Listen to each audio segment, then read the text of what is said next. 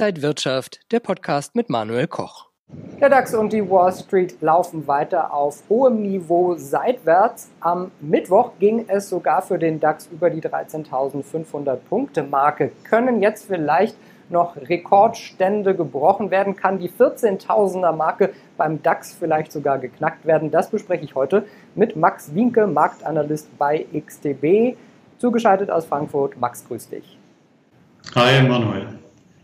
Und wir wollen hier beim XCB Market Talk mal schauen, gibt es denn jetzt noch eine Weihnachts- und Jahresendrallye? Max, was ist dein Tipp? Es äh, gibt im Dezember nochmal richtig Dynamik. Der DAX könnte das Jahr jetzt auf einem höheren Höchststand oder zumindest im Plus beenden. Die Anleger setzen auf einen wirksamen Corona-Impfstoff, ein Konjunkturpaket und auch die Einkaufsmanager-Indizes aus Deutschland und Frankreich waren jetzt ähm, überraschend positiv.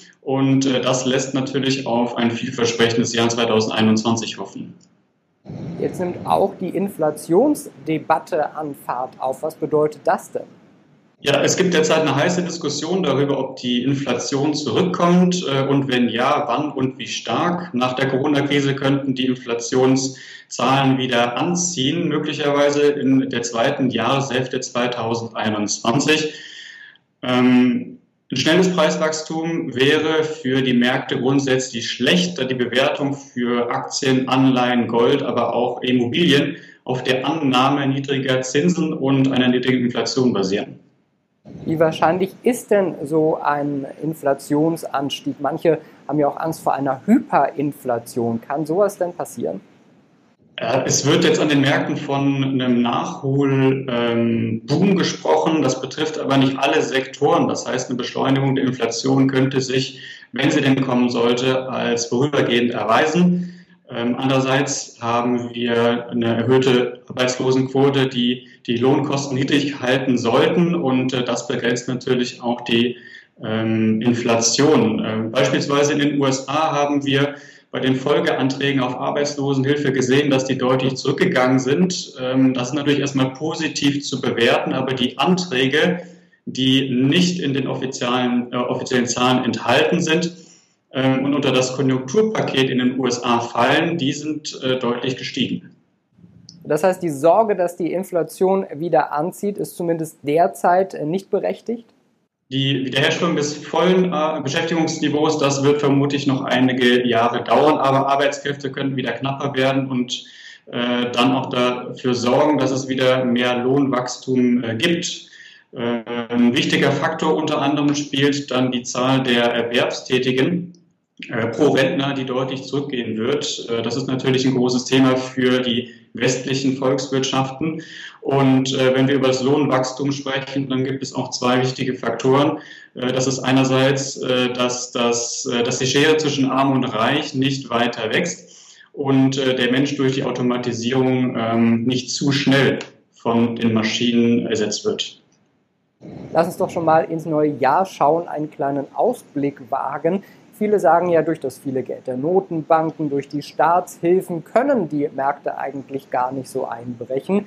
Was heißt das nun für DAX und DAO? DAX 15.000, DAO 33.000, sind das realistische Werte, die wir vielleicht erreichen können? Also im nächsten Jahr sind das Marken, die äh, durchaus äh, ein Thema werden könnten. JP Morgan hat gesagt, dass äh, Aktien im nächsten Jahr einen äh, Schub von 1,1 Billionen Dollar erhalten wird. Das wären 600 Milliarden mehr als im Vergleich zu diesem Jahr. Und so etwas, so sollte man natürlich nicht verpassen. Aktien sind, äh, wir wissen, ähm, auf hohen Niveaus. Äh, das gilt zumindest für die meisten Titel. Ähm, aber ein Einstieg ist natürlich niemals perfekt, was im Gegenzug nicht bedeutet, dass man Risiken ignorieren sollte.